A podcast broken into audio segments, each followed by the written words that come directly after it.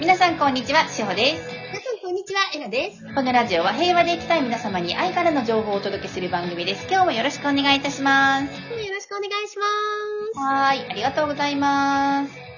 えっ、と、今日もお便りが届いているので、す。ありがとうございお願まいす。今日もって言っても最近お便り、そう、うあの、えなさんがお休みされてから、久しぶりのお便りです、今日も。はい、ありがとうございます。でもさ、あの、私がお休みしたっていうのもさ、今になってみれば、生徒さんたちがいっぱい出てくれるっていうので、すごくい良き、良き方に転んでるね。良きかの良きかのじゃないいあの、うん私も辞めないでよかったなと若干思本って当まだすよね。もう、えなさんお休みするから、じゃあ私もお休みしようって、じゃあ初め思ってたんですけどね。いや、あの時一回ね、お休みしましょ、しますねっていうラジオを、しおちゃんと一回取りかけたんだよね。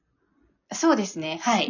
だけどなんか、ぐだぐだになって、やっぱりちょっと取り直しをしましょうってなったら、はいしおちゃんが私一人でも続けたいって言ってくれて、あ、なんだ、そっか。だからあの時グダグダだったんだ、と思って。確かに、あれどこで、千歳かどっかで撮そうったそうそうそう。ねそうはいはいはい。そうです、そうです。お休みのお話を一回収録してるんですよね。そうそうそう。うん、でもやっぱり結果往来で良きかな、良きかもうな。本当に皆さん助けていただいて、今、ね、収録できてるので、ね、みんな出てくださいね。おそう願いします。。はい、お待ちしてます。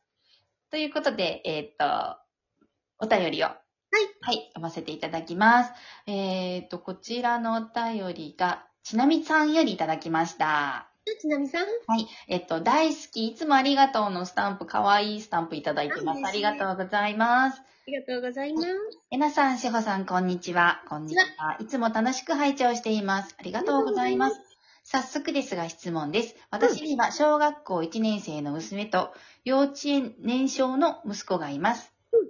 えー子供たちのおかげで絵本の読み聞かせが好きなことに気がつきました。うんそれで娘の小学校で読み聞かせボランティアに参加することになりました。うん月1回学年クラスを任されます。うん今年は、え4年2組という感じです。うそして私自身が絵本を選ぶというのが億劫になってきました。あらば。うんはい。この絵本を読んでと決められていたら楽なんですけど、ん。うん。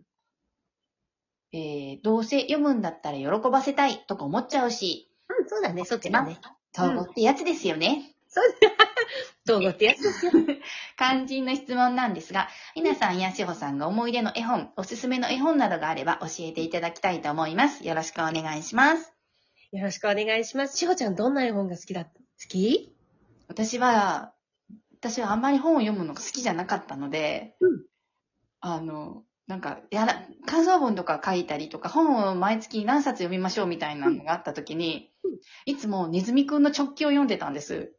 知ってますあと、睡眠とか何って、あ、僕が目になろうね。なんか字が少ないやつを、うんうんうん。えっと、 借りた風にして、えーっと、してました。ごまかしてました。そう。なるほど。ネズミくんの直帰って知らないどんなネズミくんが赤いチョッキを着て、うん。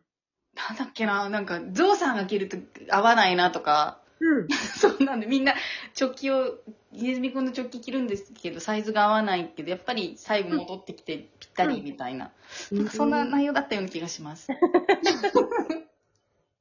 私はね、あのー今もすごく好きな絵本っていうのがあって、はい本当にもうこれは幼稚園の子が読む絵本なんだけど、はいどうぞの椅子っていうのがあるのね。はい。うん。で、そのね、絵本がね、すっごく好きなの。はい。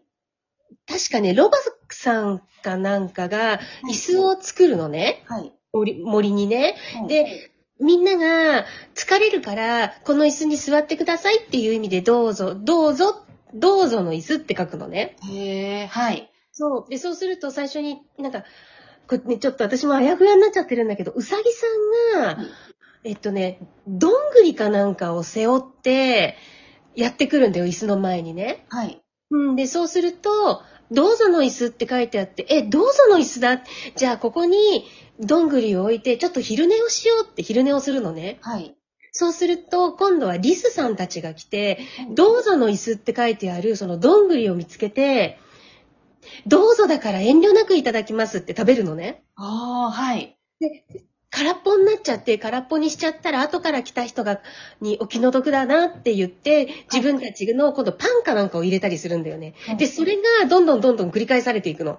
かわいい。はい。まあいいの。それで、最後、うさぎさんが、ああ、よく寝ちゃったって思って起きた時には、どんぐりを運んできたはずだったのに、全部ね、栗になっ、確か全部栗になってたんだよね。へー。あれどんぐりって栗の赤ちゃんだったかしらっていう。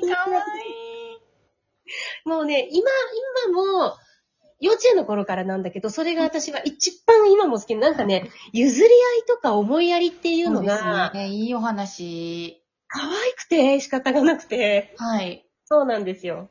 でよかったら、でもちょっと幼稚園生向けだけれども、はい。けど、例えば小学校4年生でも、そはのい行間を読むことによって、友達への思いやりとか、ね、自分だけ得をするんじゃなくて、お裾分けをするとか、そういううん気持ちっていうのが育っていくと思うのね。いや、いいと思います。文字を文字として読むよりも、やっぱりこの行間を読んで何を感じるかってすっごく大事なことだから、はい。うん。で、それをやっていくと、えっとね、例えば感想文を書くにも、はい。うん、なんかロバがどうぞの椅子を作って、なんかす、でなんかその文、物語に沿った感想文を作るのではなく、はい行間から読み取る感想文っていうのが書けると思うんだよね。はい。うん。で、そうすると、心も豊かになっていくと思うの、子供たちの。いや、本当にそう思います。うん。うん。うん。いや、いいお話でした。だから、なんか、えなさん、その絵本をうん。書く、物語を書く感性がすごいんですね。うん、まあ、あれはね、上のソースからおろしてるっていうのもあるんだけど、私もともとね、文、本が大好きなのよ。だから今の絵本動画につながってるんですね。 ありがとうございます。宣伝ありがとうござい ます。はい。もうね、なんかね、次書きたくてうずうずしてるんだよね。イラストレーターさーん、誰かなーみたいな感じ。はい。うん。あの、最近書いたのはね、ウォーターグリーンアイランドって言って、一、はい人の可愛い妖精と、はい。太陽と、はい。あと風と土がその国を治めてる。あと水がね。かわいいお話なんですよ。ですよ。で、それが誰か一人が欠けたとしても成り立たないっていうのと、おお互い。互いに思いやる心っていうのを伝えてるんだよね。はい。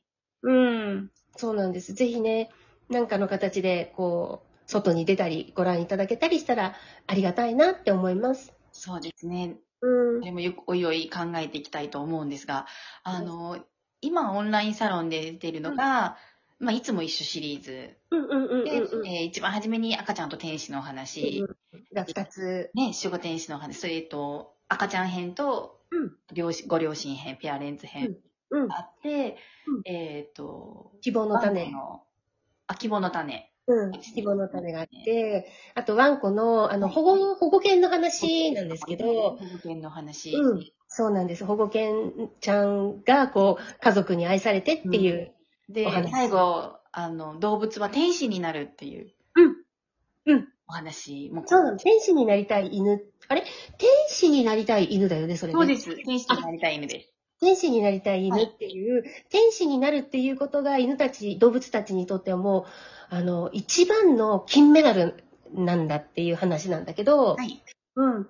それを下ろしていて、あとは、雫の大冒険って言って、このね、どうしてもね、私のこの下ろしてくるソースっていうのが、そういう地球環境であるとか、なんか、なんだろう、こう、そうですね命、うん、命とかね、そっちが結構強いみたいで、そうすね。で、次のタンポポちゃんのお話も、うん、地球共存っていう感じですよね。そうなんですよ。うん。あその、う生命の共存っていうう。ん生命人の間だ共存けが偉いわけじゃないよっていう。そうなの、そうなの、そうなの、そうなの。うん。そうなんですよ。はいで、雫とかもそうだし、水の大切さとかね、循環とかっていうのはね、そうなんです。なんかちょっと NHK の BS 放送みたいな感じの内容なんですね。いや、でも、あの、やっぱりそうやって子供さんの心を育てるとか、この道徳心とか、 うんうん。そういったのを、今はね、絵本ももちろんあれなんですけど、こうやって動画とかうん。で、簡単に目にできたり、ね、ご家族で楽しんだりしていただけるから、うん。すごくいいお話ばっかりなので、うん。皆さんぜひ見ていただきたいとうん。思います。うん。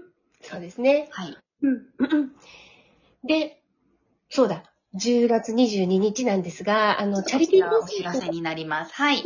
10月22日なんですが、はいあの、私の生徒さんだった、あの、バイオリニストの方と一緒に、チャリティーコンサートをさせていただきます。あの、少女の詳細お願いします。はい。えっ、と、以前ですね、バイオリニストの千秋ちゃんが、あのーこちらでお話もさせていただいたんですけれども、えー10月22日の土曜日はい。ね、えーチャリティーコンサートを行うことになりました。